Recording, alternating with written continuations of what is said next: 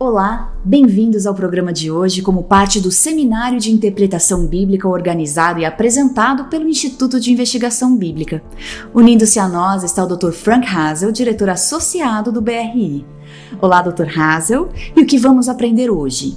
Sim, o assunto de hoje é um assunto fascinante. Tem a ver com a hermenêutica interna bíblica a maneira interna de como os escritores bíblicos usam a Bíblia. Como o Antigo Testamento está sendo citado no Novo Testamento. Este tem sido um assunto de estudos intensos, estudos recentes. Tem sido objeto de intensa controvérsia e várias opiniões diferentes sobre o assunto. Muitas pessoas se perguntam: os escritores do Novo Testamento estão realmente usando o Antigo Testamento apropriadamente? Ou estão lendo algo no Antigo Testamento que na verdade nunca existiu? Isso levanta os seguintes questionamentos. Eles estão usando os textos errados para apoiar a teologia certa? Eles estão usando o Antigo Testamento de uma forma que realmente dá ao Antigo Testamento um significado diferente daquele que os escritores originais escreveram? Quem será o teólogo que apresentará o tema de hoje? O Dr. Richard Davidson, da Andrews University, é um especialista nisso. Ele escreveu sua dissertação sobre tipologia bíblica, abordando essa questão. Desde então, ele tem lidado com isso em detalhes. Talvez o Dr. Davidson seja um dos melhores estudiosos da Bíblia que temos em nossa igreja para tratar deste assunto. Ele revela a incrível precisão dos escritores bíblicos no uso de material bíblico. Dr. Davidson mostra que eles não citaram passagens do Antigo Testamento fora de contexto, mas sabiam exatamente o ponto que eles queriam apresentar no Antigo Testamento. E de modo que a Bíblia fosse realmente um livro confiável ao revelar o que a mensagem bíblica realmente queria transmitir em primeiro lugar. Que Deus o abençoe ricamente à medida que você aprende conhecimentos novos e fascinantes sobre a relação entre o Antigo e Novo Testamentos e como os escritores bíblicos citaram o material bíblico.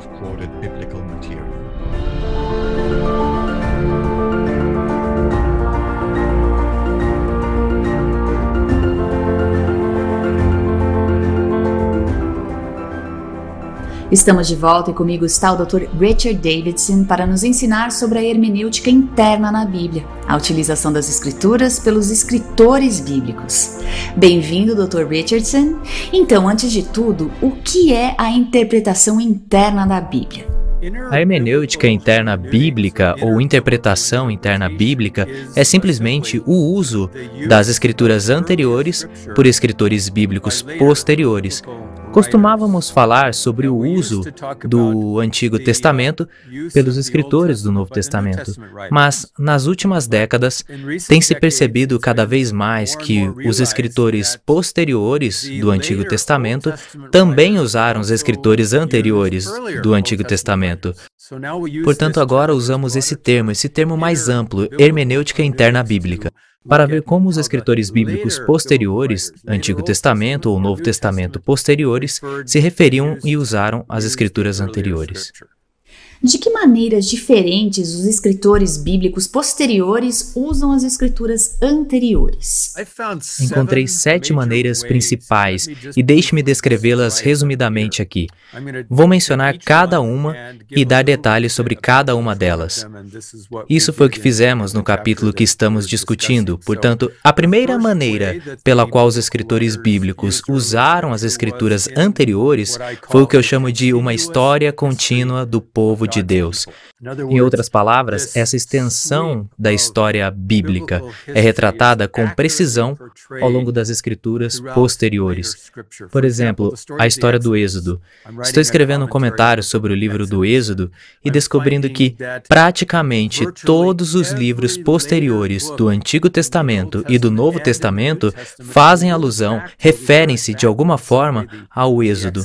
Existe um retrato consistente e preciso disso. Portanto, essa é a primeira maneira pela qual os escritores bíblicos posteriores usam a anterior, a história contínua do povo de Deus. A segunda maneira são citações e alusões. Uma citação é uma citação direta de uma passagem do Antigo Testamento que é claramente reconhecida por seu paralelismo verbal claro e único. Portanto, sabemos sobre citações, usamos citações o tempo todo e há cerca de 300 citações diferentes do Antigo Testamento no Novo Testamento. Uma alusão é mais indireta, é uma referência indireta às passagens do Antigo Testamento em que a eleição de palavras não é citada diretamente, não é reproduzida diretamente. Temos até 4 mil alusões ao Antigo Testamento no Novo Testamento e também muitas citações e alusões no Antigo Testamento, nos escritores posteriores do Antigo Testamento a escritores anteriores. Portanto, há muitas citações e alusões que ocorrem nessa hermenêutica interna bíblica. Então, uma terceira maneira são os termos-chave teológicos. Existem termos como aliança e criação, remanescente e templo, santuário, justiça, justificação, semente. Neste capítulo, identifico alguns desses termos termos, ah, esses termos teológicos que são usados por escritores posteriores do Antigo e do Novo Testamento. Especialmente me concentro na semente messiânica mencionada em Gênesis 3, 15, então encontraremos essa ênfase na semente ao longo de todo o Antigo Testamento e nas Escrituras do Novo Testamento. Portanto, existem esses termos teológicos fundamentais. Então, uma quarta maneira pela qual escritores bíblicos posteriores usaram as Escrituras anteriores são os temas principais, a unidade dos temas principais que se movem ao longo das Escrituras. Uh, Sendo assim, os uh, principais temas teológicos geralmente incorporam o termo teológico. Então, temos o tema da criação, você encontra a palavra criação, mas também tem o tema de criação e aliança. Novamente, às vezes você tem a palavra aliança, mas às vezes você tem uma discussão sobre aliança sem realmente usar a palavra. É assim que o tema da aliança uh, ocorre ao longo das Escrituras. O mesmo acontece em relação à sexualidade humana, ao sábado e à lei bíblica, ao grande conflito, o tema do conflito cósmico, ao tema do Messias e a salvação, ao plano de salvação e à escatologia, aos últimos dias e muito mais. Estudei alguns desses temas-chave neste capítulo que está no livro de hermenêutica. Então, essa é a quarta maneira, unidade de temas principais. Uma quinta maneira é a tipologia. O que é tipologia? Estou falando sobre tipologia bíblica. Temos todos os tipos de tipologia, tipologia de arqueologia, mas esta é a tipologia bíblica, é o estudo de pessoas ou eventos ou instituições no Antigo Testamento, principalmente, que Deus divinamente designou para prefigurar ou apontar para o cumprimento do tempo do fim em Cristo, ou nas realidades do Evangelho trazidas por Cristo. Por exemplo, Adão é um tipo de Cristo, e isso é mencionado em Romanos, capítulo 5. E o dilúvio é um tipo de Cristo, e da igreja mencionada em 1 Pedro. Temos muitos outros tipos no Antigo Testamento, apenas alguns deles são José, o Êxodo, Moisés, Josué, o santuário, Davi, Salomão, Elias, Eliseu, o profeta Jonas e o profeta Ezequiel, e até mesmo Ciro, a queda de Babilônia é um tipo da queda antitípica da Babilônia escatológica. E o livro de Apocalipse por último, mas não menos importante, temos Esther, que é um tipo em relação a Cristo. Então, neste capítulo, examino em particular a tipologia do Êxodo, como o Novo Testamento vê Jesus de fato em sua vida. Sua experiência é um novo Êxodo, Jesus é o novo Êxodo e a tipologia do Êxodo avança em todo o Antigo e Novo Testamento. Portanto, tipologia, uma quinta maneira pela qual os escritores bíblicos posteriores usam as escrituras anteriores. Então, uma sexta maneira, que é uma promessa ou previsão ou cumprimento.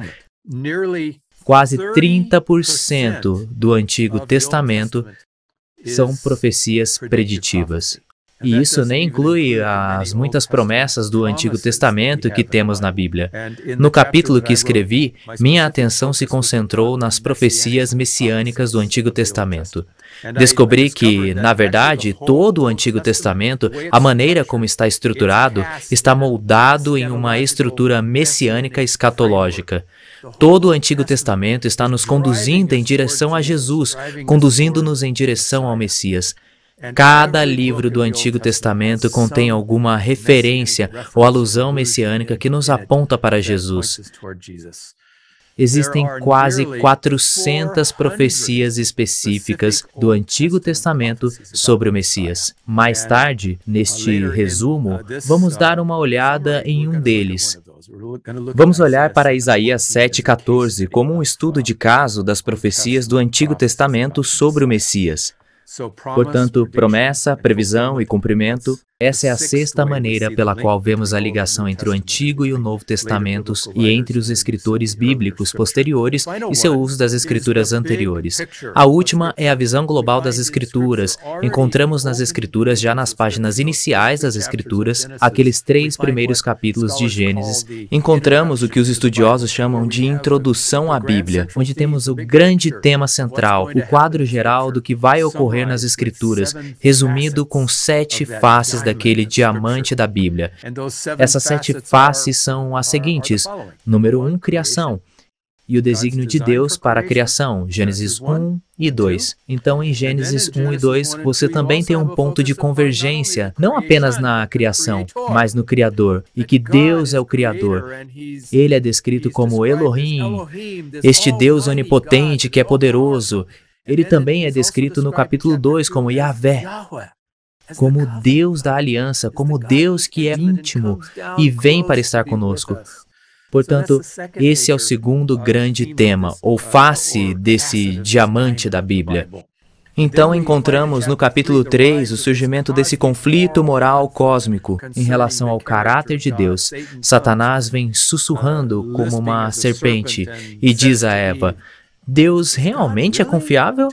Não, você não pode confiar em Deus. Ele lançou dúvidas sobre o caráter de Deus. E isso leva à queda de Eva e à queda de Adão, e esse grande conflito inunda o mundo como resultado disso.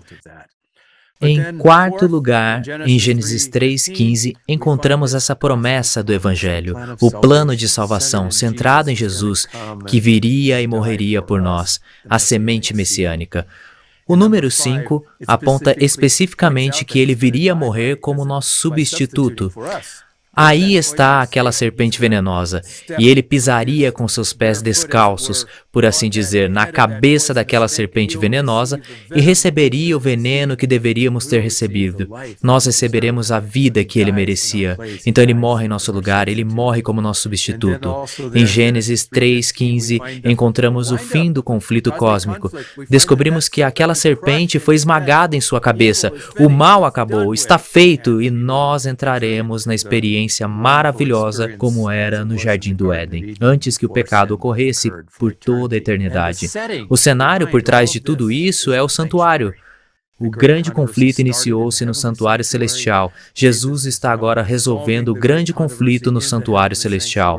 Logo entraremos naquele santuário celestial e estaremos lá por toda a eternidade.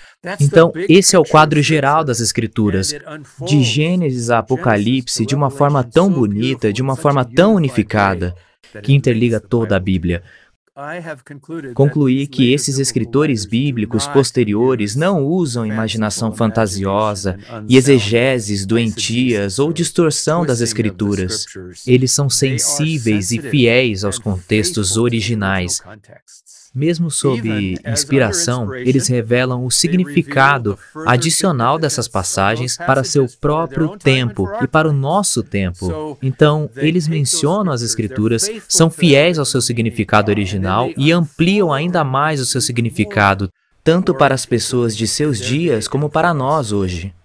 Qual é a questão principal no debate acadêmico sobre a interpretação interna da Bíblia? A questão fundamental é esta: os escritores bíblicos posteriores permanecem fiéis ao contexto original ao usar as escrituras anteriores? E como você apontou, há tantos estudiosos críticos que afirmam que os escritores bíblicos posteriores não fizeram uma hermenêutica sólida, exegese sólida, que eles estavam distorcendo as escrituras, eles estavam lendo através de óculos da cor de Cristo, olhando para trás e impondo seu próprio significado nas escrituras. Não poderíamos realmente confiar na maneira como os escritores do Novo Testamento usaram as Escrituras. Teríamos que usar métodos diferentes daqueles que eles usaram, gerando um problema básico. Esses escritores posteriores são fiéis aos textos originais aos quais se referem ou não? E os escritores do Antigo Testamento, eles utilizaram a interpretação interna da Bíblia? Sim, é uma boa pergunta. Na verdade, minha filha, que também ensina Antigo Testamento, faz parte de um grupo de estudo que está examinando a maneira como os escritores posteriores do Antigo Testamento usaram os escritos anteriores do Antigo Testamento. E eles estão chegando à mesma conclusão emocionante de que os escritores posteriores do Antigo Testamento estavam todos em sintonia com os escritos anteriores, conheciam aqueles escritos anteriores, conheciam a Torá. Eles conheciam os livros de Moisés e seus escritos se baseavam neles e mostram novas aplicações dos livros de Moisés, mas escritores posteriores permaneceram fiéis a eles. E assim temos muitas ilustrações. Eu incluí alguns estudos de caso no capítulo em que esse é o caso, ou seja, em que os escritores posteriores do Antigo Testamento estão reconhecendo o significado e mostrando as implicações. Eles não estão apenas entendendo o que as palavras dizem, mas estão entendendo o significado dessas palavras e mostrando que esse significado ainda se aplica a nós hoje.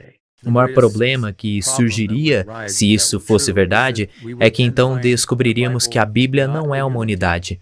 A Bíblia seria apenas peças aqui e ali que estavam em desarmonia umas com as outras e se contradizendo. Em última análise, teríamos que concluir que não foi o mesmo Espírito Santo que inspirou toda a Bíblia, porque se temos o mesmo Espírito Santo que está inspirando a Bíblia, o Espírito não se contradiz. E assim mesmo, enquanto ele leva outros escritores da Bíblia a talvez ver coisas novas ou algo mais, ele não vai levá-los a ver algo que esteja em contradição com os anteriores. Portanto, o que está em jogo é, na verdade, a unidade das Escrituras mas acho que há algo ainda mais em jogo. Ou seja, como interpretamos as Escrituras? Que princípios usamos para interpretar as Escrituras? E nós temos todos os tipos de pessoas. Eu tenho uma lista de 50 maneiras diferentes de pessoas, de como essas pessoas estão interpretando as Escrituras hoje. Existe a interpretação feminista, existe a interpretação queer, a interpretação gay, a interpretação africana e afro, e todas elas têm abordagens diferentes e todas afirmam que é delas que você deve ouvir. Como nós sabemos? Como a Bíblia deve ser interpretada? Mas se os próprios escritores da Bíblia estão mostrando o caminho para uma interpretação verdadeira e válida, então podemos obter nossos princípios não da sociologia, da ciência ou de algo fora da Bíblia. Na verdade, podemos obter os princípios das Escrituras de modo que tenhamos controle sobre a interpretação hermenêutica adequada. Então, isso para mim é muito emocionante. Nem sempre tive isso quando era mais jovem. Aprendi que a Bíblia não nos diz como interpretar isso. Tínhamos que obter os princípios de algum outro lugar. Eu comprei essa ideia crítica de que a Bíblia não é confiável na forma como ela lida com o Antigo Testamento. Eu tenho que dizer isso a vocês. Ao longo dos anos, conforme tenho visto mais e mais evidências de que a Bíblia é fiel em toda a sua interpretação, fiel ao que aqueceu meu coração, tive aquela experiência de coração ardente que os discípulos tiveram no caminho de Emaús ao ver o próprio Jesus, quando ele estava caminhando a caminho de Emaús, dizendo-lhes: Vocês não viram o que estava escrito na lei e nos profetas e nos escritos a meu respeito? Jesus abriu as Escrituras em uma unidade e mostrou-lhes o próprio Jesus, o Messias, ao longo de todo o caminho. Jesus viu essa unidade. Estou apenas começando a vislumbrar aquela linda unidade que ele revelou aos discípulos. Eu acho que temos uma vida, uma eternidade para estudar isso e ver as camadas mais profundas de unidade, as quais apenas começamos a arranhar a superfície. Quem foram esses escritores do Antigo Testamento? Quais são algumas de suas credenciais? Eles eram teólogos por direito próprio, eles estavam cavando fundo, eles estavam fornecendo tanto uma exposição complexa e absolutamente bela das Escrituras, com aplicação das Escrituras, e os eruditos, enquanto estudam mais de perto os profetas, ficam simplesmente pasmos. Eles estão maravilhados ao ver como os profetas tinham uma compreensão das Escrituras anteriores da Torá e citam a Torá nos lugares mais improváveis e de todos os lugares. Jonas, enquanto estava na barriga de um grande peixe, começou a orar a Deus e citar os salmos. Quase toda a sua oração é uma citação de salmos diferentes. Ele conhecia os salmos de cor e ele os chamou à memória em um momento de dificuldade lá no fundo do oceano.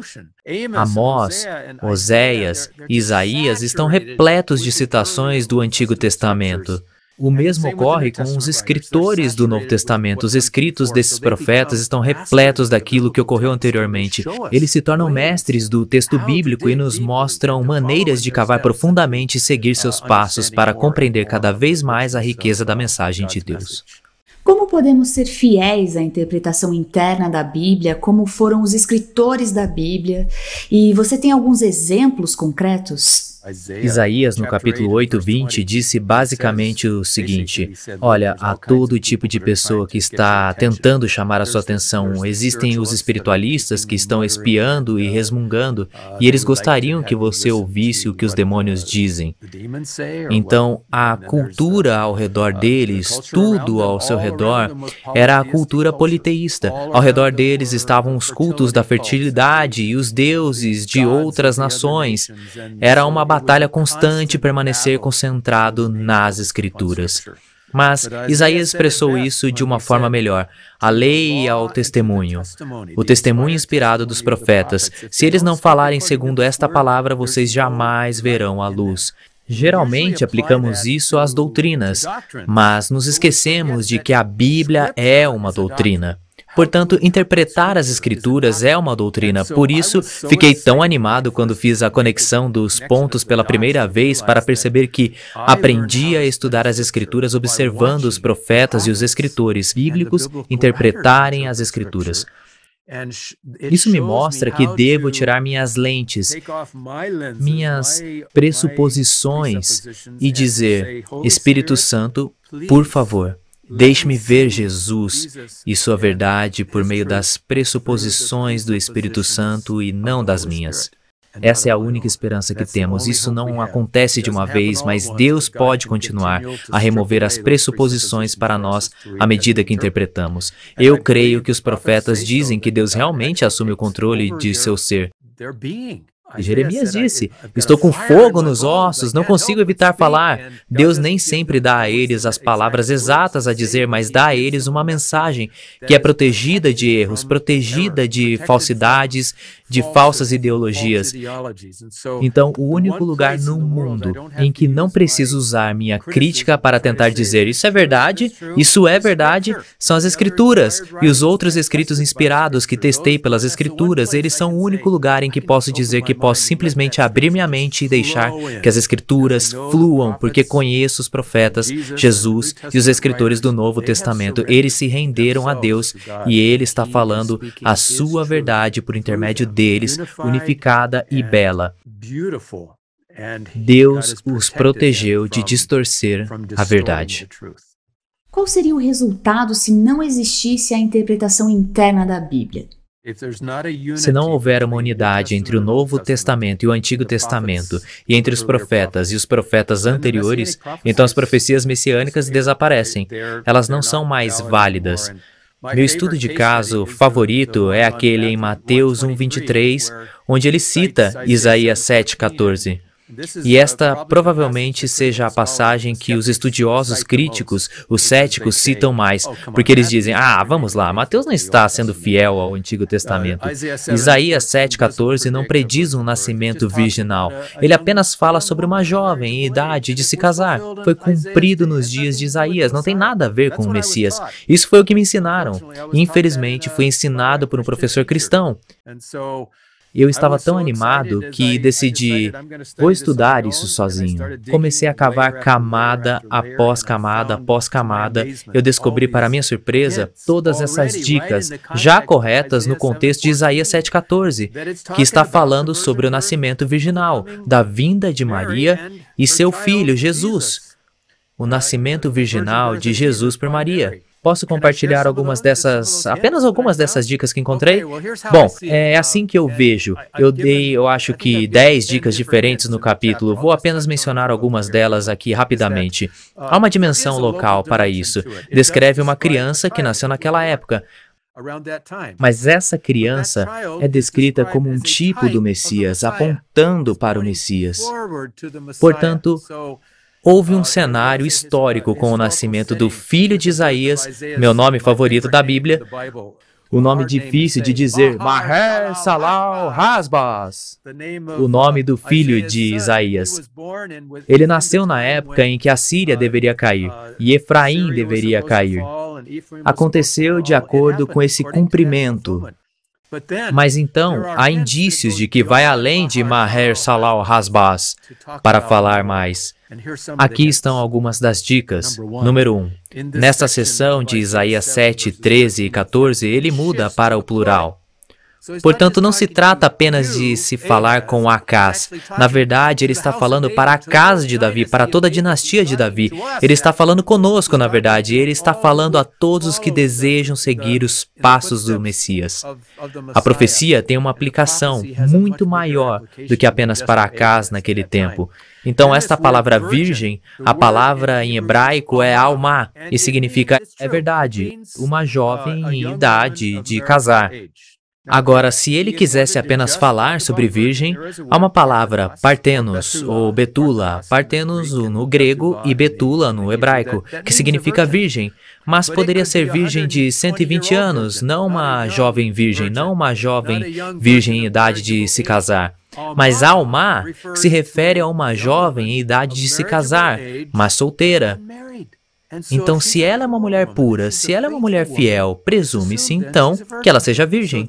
Isso diz muito mais sobre Maria do que apenas chamá-la de virgem. Diz que ela vai ser jovem, vai estar em idade de se casar, mas não vai se casar. E ainda será virgem. Diz todas essas quatro coisas. Portanto, Deus, ao dar essas profecias, dá a palavra certa, que diz mais do que teria sido expressado apenas usando-se a palavra virgem.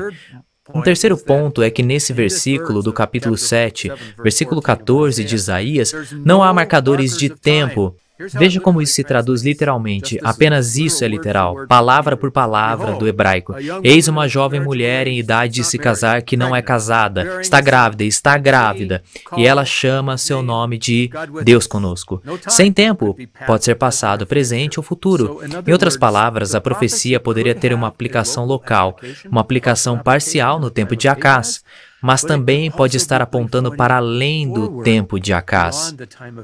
E é exatamente isso que encontramos quando começamos a olhar o que acontece depois do capítulo 7 e 14. Porque quando o filho de Acás nasceu, ele não se chamava Emanuel, Deus conosco, ele foi chamado de Maher Salah Hasbas. Então, aquele que vai se chamar Emanuel ainda está por vir. Então, quando você vai para o capítulo 8 e a linguagem de Emanuel começa a assumir essa dimensão mística, essa dimensão cósmica, como um dilúvio que está chegando e alguém que está vindo do reino sobrenatural. Ele descreve um reino divino que está chegando não apenas no nível local, mas no nível cósmico. Então você chega ao versículo 18 do capítulo 8, e Isaías e seus filhos são considerados sinais em Israel para eventos futuros que serão realizados por Deus. Portanto, Maher Salal Hasbas é um sinal de que algo está por vir. Então, no fim do capítulo 8, temos a linguagem mudando do nível histórico local para o nível messiânico. O capítulo 8 fala de uma terra de trevas e escuridão, mas assim que você chega ao capítulo 9, 2, ele diz: O povo que andava nas trevas viu uma grande luz. E não há mais escuridão. E continua dizendo: Por que não há mais escuridão? No versículo 6 diz: porque um menino nos nasceu, um filho se nos deu e o governo está sobre os seus ombros. E ele será chamado maravilhoso conselheiro, Deus poderoso, Pai da eternidade, príncipe da paz. Uau, este não é apenas Mahar Salal Hasbas. Este é o Messias. Ele é um ser humano, ele é filho de Davi, mas também é Deus, Deus poderoso, príncipe da paz. Isaías 9,6 nos mostra que esta profecia, lá atrás, no capítulo 7, está tendo seu cumprimento final no Messias. Então você vai para o capítulo 11 e o Messias é novamente descrito, desta vez na linguagem do renovo, uma passagem correspondente na estrutura de Isaías 7 a 12. Essa seção inteira é chamada de volume do Emanuel, e você tem 7 14 aqui e 11 1 a 9 aqui. Bem no topo dessa estrutura quiástica, você tem mais uma profecia. Bem no topo está o capítulo 9, 1 a 6. Então isso está no topo. Então aqui está o capítulo 7 e o capítulo 11 está aqui. Então você os tem equilibrados, toda a estrutura equilibrada do Messias. É assim que eu vejo. E haverá um diagrama que as pessoas poderão ver sobre isso, que é tipologia, que o tipo estava em Isaías 7,14. Emanuel, uma criança por nascer. Uma virgem dará luz a Emanuel. Então, no capítulo 8, 1 a 4, há um cumprimento local em Mahel, Salal, Hasbas. Mas então, você passa para o antítipo, e no capítulo 9, 1 a 7, você tem o cumprimento final deste filho que é chamado de Deus poderoso, Pai da eternidade, príncipe da paz. E o capítulo 11, 1 a 9, nos dá uma descrição mais detalhada do Messias. No contexto de Isaías 7, temos todas as dicas de que precisamos para saber que se trata do Messias. Você não precisa esperar até que Mateus apareça. Mateus, creio eu, viu essas dicas e foi capaz de usar isso com precisão como uma profecia do Messias. Portanto, com base nisso, concluo que Mateus, longe de tirar Isaías 7,14 do contexto, ele reconheceu o contexto messiânico mais amplo deste volume do Messias, capítulos 7 a 12, que a erudição crítica não vê, ela ignora. Portanto, Isaías prediz que o filho nascido em seu próprio tempo seria um tipo do Messias divino, definitivo, que nasceria de uma virgem. Eu acho muito interessante que a unidade nos seja mostrada bem ali no texto. Acho que normalmente temos muitas pistas, bem no contexto local, de que, como mostrei aqui, não precisei ir a outros livros para ver a ligação com o Messias. Mas com o meu capítulo, que é sobre a hermenêutica bíblica interna, este livro, que acabou de sair aqui, editado por Frank Hassel, tem vários outros capítulos que realmente abordam esses princípios bíblicos de interpretação que emergem da Bíblia. O meu é apenas um passo. Minha mensagem, meu capítulo é: ouça os escritores bíblicos, eles vão lhe dizer como interpretar a Bíblia. Sou muito grato aos meus colegas que escreveram esses outros capítulos, ouviram a Bíblia e estão apresentando esses princípios hermenêuticos. É por isso que o meu capítulo não é suficiente. Você precisa de todos os outros para ver como eles se ligam. Eu acho que você ficará encantado. Quem ler este livro ficará maravilhado ao perceber que existe um poderoso conjunto de princípios que você não precisa ser um estudioso para praticar. Essas não são ferramentas que apenas os acadêmicos podem usar. Essas ferramentas são as que Amós usou, Oséias usou, pessoas comuns que foram profetas. Ele abrangerá pessoas comuns como todos nós somos. Os acadêmicos também são pessoas comuns. Tudo o que eles chamam, os eruditos fazem, é que quanto mais você se aprofunda no texto, mais você percebe o quão pouco sabe. Assim, os estudiosos têm uma necessidade necessidade ainda maior de pedir que o Espírito Santo os ajude a aplicar esses princípios e apenas ouvi-lo e ouvir sua orientação. Por isso, recomendo a todos os outros capítulos do livro que se uniram na unidade para promover a hermenêutica que Jesus deu a caminho de Emaús e que os outros escritores bíblicos estão dando Dr. Davidson, muito obrigada por nos explicar este importante tópico e obrigada a você também por ter nos assistido. Até a próxima!